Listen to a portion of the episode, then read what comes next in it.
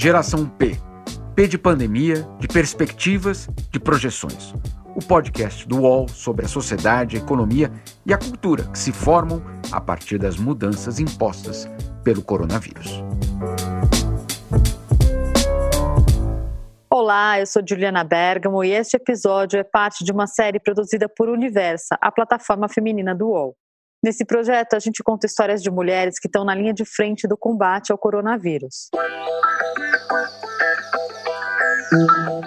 Hoje você vai conhecer a secretária de Planejamento do Rio Grande do Sul, Leani Lemos. Nesse episódio, ela fala como funciona o distanciamento controlado, que é o plano dos gaúchos para garantir a segurança sem comprometer tanto a economia. Ela também conta como está encarando a pandemia na vida pessoal e diz que acredita que a gente vai sair dessa escolhendo melhor as companhias, onde colocar nossa energia e como ter prazer de jeitos diferentes. Eu conversei pela primeira vez com a Leani no início de maio, poucos dias depois da estreia do distanciamento controlado no Rio Grande do Sul. A Leani estava muito animada com o trabalho dela. É, uma, é um desafio muito grande, Juliana, uma coisa que ninguém estava esperando. Assim, a gente vê o mundo, o mundo perplexo, né? De certa forma, até os países mais preparados, os países que têm uma, uma prontidão maior, que enfrenta que enfrenta terrorismo, que enfrenta outros desafios, mas que num momento como esse estava todo mundo foi meio pego de surpresa, né? Eu digo, se até os alemães foram pegos de surpresa, imagina a gente. Né? Ela foi pega de surpresa, mas logo viu que o problema ia durar muito tempo e que alguma coisa precisava ser feita. A gente sabe que a gente vai ter que conviver com a pandemia, ela não vai durar um mês, né? A gente não sabe quanto vai durar até a gente voltar a uma vida 100% normal. Serão alguns meses, com certeza. Então, o que, que a gente faz para poder. Então a gente começou a olhar para a economia e a pandemia. A Leani lidera hoje mais de 120 especialistas em várias áreas. São pesquisadores de universidades, gente da saúde, da indústria, do comércio, que fazem parte de um comitê de dados criado pelo governo gaúcho. Esse trabalho começou em março, como a própria Leani explica para a gente. Quando eu, tava, eu me lembro que eu estava em Brasília, dia 12 de março. Eu estava em Brasília é, quando fecharam as escolas lá. Uma nota importante aqui: a Leane não é gaúcha, ela nasceu em Brasília e estava lá para visitar a família. E eu liguei para minha equipe aqui e falei, gente, bora fazer aí uma projeção para o A gente não tinha uma projeção para o Rio Grande do Sul, uma projeção matemática, né? Peguei meus estatísticos, eu tenho um departamento de economia e estatística que a gente olha PIB, a gente olha cálculos sociais, a gente não olhava saúde a gente olhava alguma coisa de indicadores, indicadores normais, né, de monitoramento, mortalidade, é, mortalidade materna, mortalidade infantil, mas, indicadores de educação, mas olhar para o que estava acontecendo e dizer, olha, qual o impacto que isso vai, acontecer, vai dar no Rio Grande, a gente não tinha.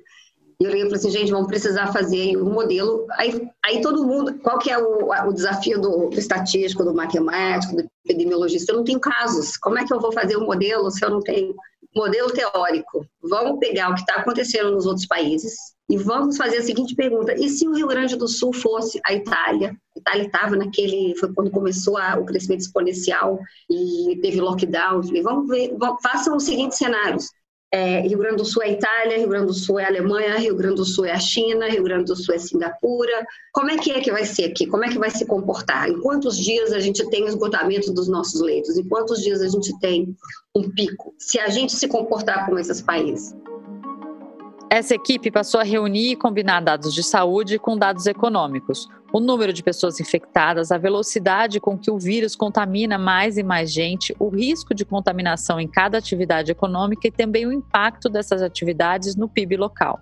Esses dados alimentam o que os estatísticos chamam de modelo matemático, que nada mais é do que uma fórmula. E o resultado desses cálculos indica como a população deve se comportar em cada uma das 20 regiões em que o Rio Grande do Sul foi dividido teve uma boa mídia nacional. A gente é, regionalizou, criou uma regionalização um pouco diferente do que a da saúde. A saúde eram 30, a gente criou 20, porque na verdade a gente agregou aquelas que não tinham um hospital com leito. Então, toda região tem que ter um hospital com leito de UTI. Criamos é, indicadores de, de medição, 11 indicadores que medem propagação, da pandemia, a capacidade do Estado aí é leito, leito clínico, leito de UTI, óbitos, casos novos, né?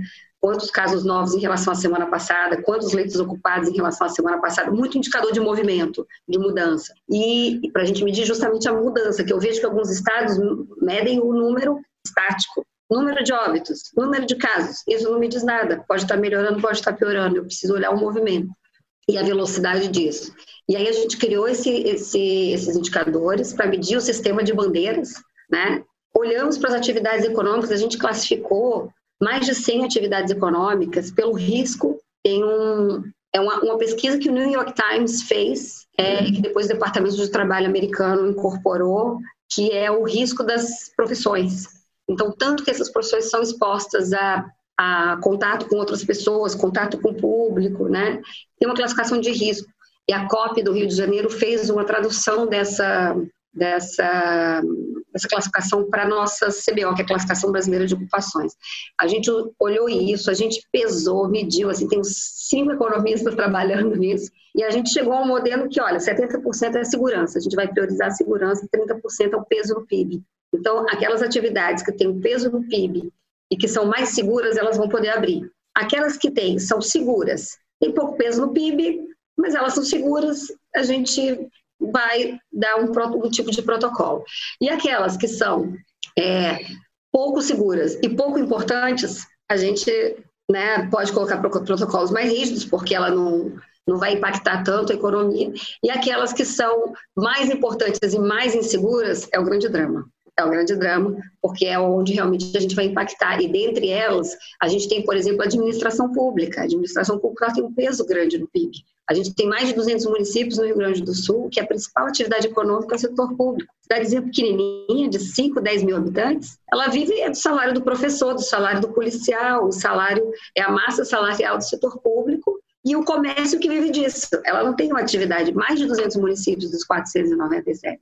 Né? Quando a gente vai cruzando as informações, a gente vai percebendo como a administração pública é relevante, tem educação, né? educação é um peso grande dentro da educação e saúde. Saúde e segurança, não pode parar, é super arriscado mas não pode parar, é serviço essencial. Então, serviço essencial tem protocolo mais aberto, né, de, de, com mais proteção, mas ele não pode parar. Água, energia, telecomunicações, transporte de carga. Então, a gente foi olhando, são 12 setores econômicos, mais de 100 atividades econômicas, e a gente classificou e criou essas bandeiras e protocolos para cada bandeira.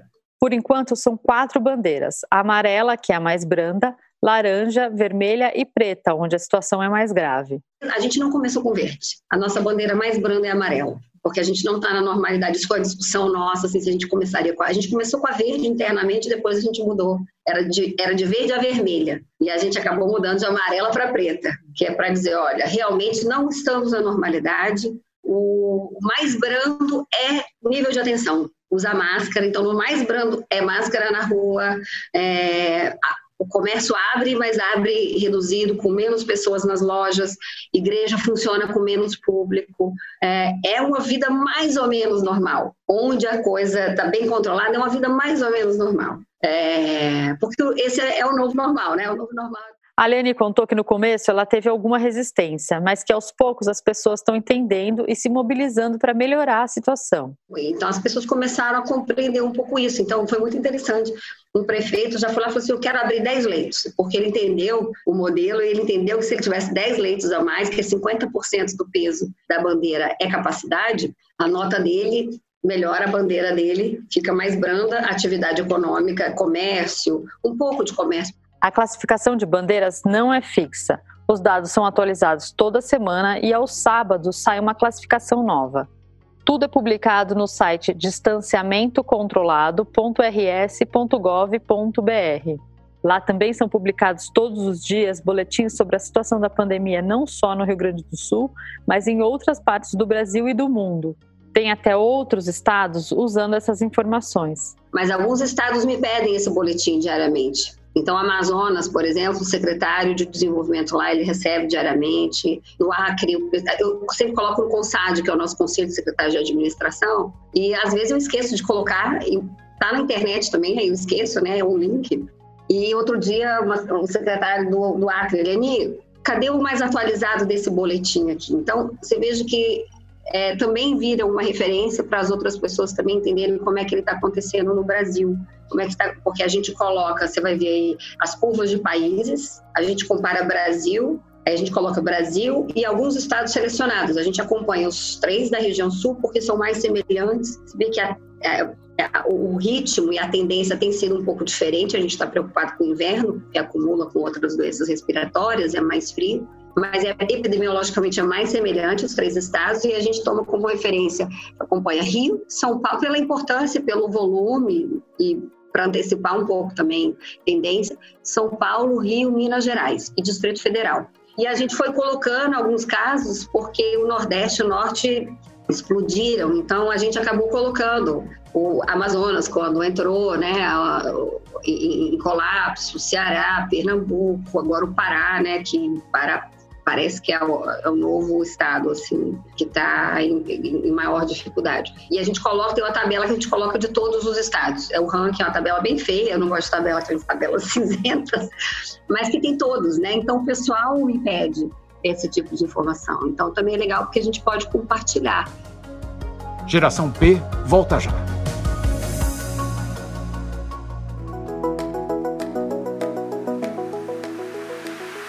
O podcast UOL Entrevista tem entrevistas exclusivas e na íntegra sobre os mais variados temas feitas por jornalistas, blogueiros e colunistas do UOL. Você pode ouvir o UOL Entrevista e outros programas do UOL em uol.com.br/podcasts, no YouTube e também nas principais plataformas de distribuição de podcasts. Recebe salário, faz transferência, pagamento, recarga de celular e até empréstimo, tudo sem taxa. PagBank, a sua conta grátis do PagSeguro. Baixe já o app e abra sua conta em 3 minutos. Como eu já contei, a Leane não é gaúcha, nem mora lá no Rio Grande do Sul há muito tempo. Na verdade, ela se mudou há quase um ano e meio para assumir a Secretaria de Planejamento mas esse tempo já foi suficiente para ela pegar o orgulho gaúcho. Faz tanto sentido que a gente começou a fazer três, quatro semanas atrás, quando a gente já estava entregando o modelo, aí a gente foi olhar que a França estava fazendo, a Inglaterra estava fazendo, e tinha Estado americano, por exemplo, gente, esse pessoal todo, aí eu já fiquei gaúcha, né? Todo mundo copiando o Rio Grande do Sul. A Leane é formada em letras, tem uma carreira acadêmica sólida e é funcionária concursada do Senado. E eu sou funcionária do Senado de carreira desde 93 e trabalhei com vários senadores, trabalhei com Darcy Ribeiro, trabalhei com Roberto Freire um tempo, quando foram senadores, trabalhei com Cristóvão Buarque. É, teve um tempo que eu saí, fui estudar, fui fazer um ano, fui do meu doutorado, eu fui fazer fora, fiz nos Estados Unidos. Depois, o meu pós-doutorado, eu fiz dois anos, um ano em, um ano em Oxford e um ano em Princeton, também tirei licença do Senado. É, e quando eu voltei do meu pós-doutorado, eu conheci o Ronenberg. Ele me colocou como secretária da Comissão de Meio Ambiente, Fiscalização e Controle. A minha tese de doutorado é um pouco na área de fiscalização e controle. O Hollenberg, que a Leni acabou de citar, é o Rodrigo Hollenberg, que foi senador e governador do Distrito Federal. A Leani começou a trabalhar com ele ainda no Senado e continuou quando ele assumiu o governo, em 2015. E quando ele ganhou, ele me colocou como coordenadora executiva da transição. Aí fiz a transição, ajudei a montar o time e depois ele me convidou para ser secretário de planejamento. Eu nunca tinha tido experiência no executivo. Eu tinha 22 anos de experiência no legislativo, mas não tinha experiência no executivo. No fim do governo, o Hollenberg não foi reeleito e a Leoni pensou em sair do Brasil para continuar estudando. Mas aí ela recebeu o convite para trabalhar com o governador Eduardo Leite, no Rio Grande do Sul. Foi um recrutamento, né?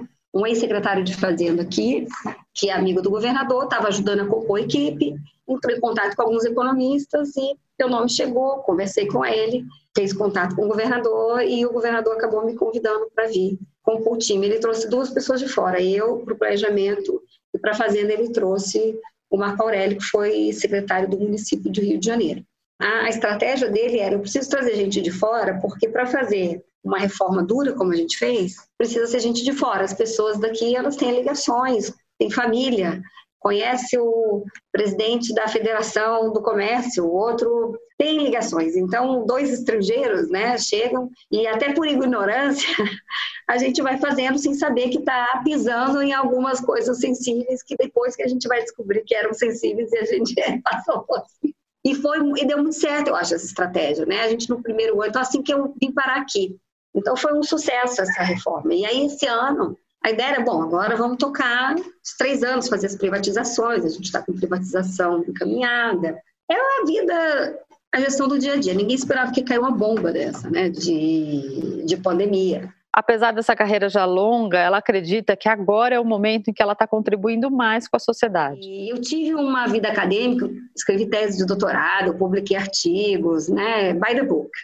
Organizei livro, é, recebi prêmio. A minha tese, a minha tese de doutorado foi premiada duas vezes, né, melhor tese de, da América Latina de ciência política. Que legal. Pela Associação Latino-Americana e um, um prêmio da CAPES também.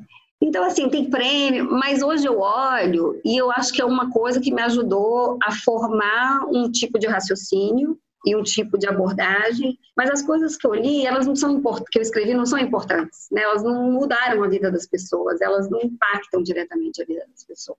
Eu acho que trazer isso, os skills, as habilidades que eu aprendi como pesquisadora para o setor público, agora no comitê de dados, por exemplo, né? Eu acho legal quando eu sento numa reunião e os outros secretários falam assim, Ali, tu que é dos dados, tu que é dos dados, eu me encho toda, sabe? Eu acho que eu estou assim, sem média de altura. Eu acho isso muito legal, ser a, a, pessoa dos dados. Tu que é dos dados, como é que é? E se acontecer tal coisa? Eles já entenderam que a gente, o que é o método científico, o que é projeção, o que é estimar. Então, ser essa referência, eu, eu gosto sabe? De ser a pessoa que, que, que traz a ciência debaixo do braço. Em Porto Alegre, a Leane mora sozinha e ainda não teve tempo de fazer muitos amigos. Mas apesar de tanto trabalho e da solidão, ela diz que não tem tido muitos momentos ruins durante a quarentena e que acha que, por mais duro que seja, esse é um momento para repensar a vida. Eu acho que sim. Aí você perguntou sobre a pandemia, né? O mundo pós-pandemia. É, eu acho que a gente já está tão diferente, né? A gente já está diferente. Quanto disso, quão diferente a gente vai permanecer? Ou quanto a gente vai mudar depois? Eu não sei, mas certamente o mundo vai ter um revés globalista, né? Vai, vai voltar um pouco para a coisa da vila, né? A proteção da vila, é, a proteção do, do essa abertura certamente vai ser interpretada politicamente por alguns como a causa né, da, de uma grande desgraça. É, então, isso, isso vai ser realmente interpretado. Eu não sei te dizer muito, não penso muito sobre isso, não. Eu estou muito sentindo o momento, sabe? Eu, diferentemente de algumas pessoas, nesse momento, talvez porque eu estava trabalhando demais, demais, 16 horas por dia. Não tinha sábado, não tinha domingo, Primeiro de maio eu nem almocei, meu filho que ia lá cozinhava e trazia para mim assim, pô, você não... ai que bom, meu filho cozinhava.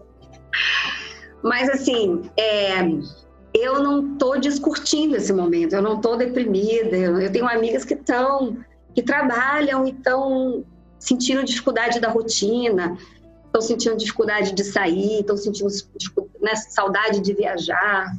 Eu eu não estou, talvez o trabalho tenha preenchido isso, e talvez trabalhar com a pandemia tenha preenchido isso, porque te dá uma sensação assim de, olha, tem uma coisa importante hoje que é essa pandemia, e eu estou no centro, né? no olho do furacão, eu estou ali no centro, tomando decisão, então assim, você ir olhando os indicadores e construindo o modelo e como é que vai funcionar, dá uma sensação de que você está um pouco no controle, né? Talvez por isso eu não esteja sofrendo tanto mas certamente vai ser um mundo é, que eu acho que a gente vai dar mais valor a algumas coisas pequenas. Eu acho que a gente vai descobrir talvez alguns prazeres. Eu não sei se a gente. Isso eu não tenho certeza, porque eu acho que o ser humano bate muito a cabeça. Mas é, aprender o que, que realmente importa, né? Quem realmente importa, onde que você quer colocar sua energia, onde que você quer colocar o seu tempo, onde que você quer colocar a sua alegria. Né? A gente tem uma vida social muito intensa hoje, redes sociais, uma vida social intensa. E, e menos eu em Porto Alegre, tá? Mas a gente tem amigos, né? A gente tem uma... e talvez isso não seja não seja com as pessoas que a gente realmente quer ficar. Talvez essa seja uma oportunidade de, de ajustar isso, dizer, bom, eu quero eu quero, claro que não é todo mundo que pode fazer essa escolha, né, Juliana? Tem gente que nem pode escolher. infelizmente, mas eu quero trabalhar com isso, eu quero estar no no meio dessas pessoas. Quem que eu quero encontrar todo dia? O que, que eu quero fazer? Né? Qual vai ser minha contribuição para a vida, para o mundo? Né? Legado, eu gosto muito de pensar legado, né? Então, eu sou de planejamento. Então, planejamento é eu faço planos para deixar legados. então, eu acho que isso a gente vai acabar levando todo mundo um pouco de uma forma ou de outra para a vida pessoal, né? O que que, o que, que a gente está fazendo, como que a gente está fazendo.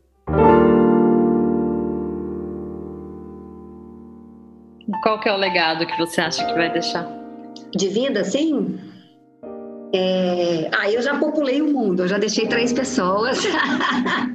eu falei isso brincando, mas não é brincadeira. Eu acho que, assim, se tem uma coisa legal da gente deixar para o mundo, são pessoas, né?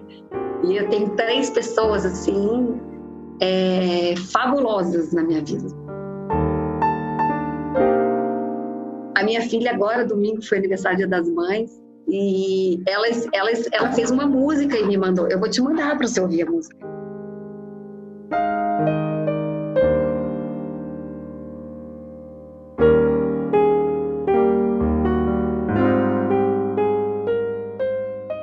Essa música que você está ouvindo agora é o presente que a pianista Paola Lapsi, a filha da Leani, compôs para ela no Dia das Mães.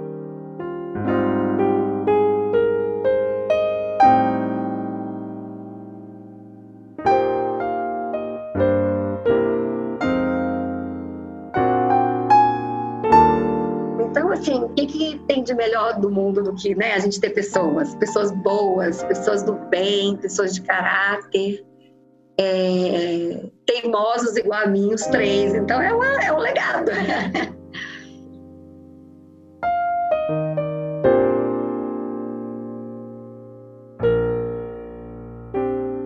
Geração P tem apresentação e reportagem de Ruth Manos, Jamil Chad e Juliana Bergamo edição de áudio de João Pedro Pinheiro e coordenação de Juliana Carpanês.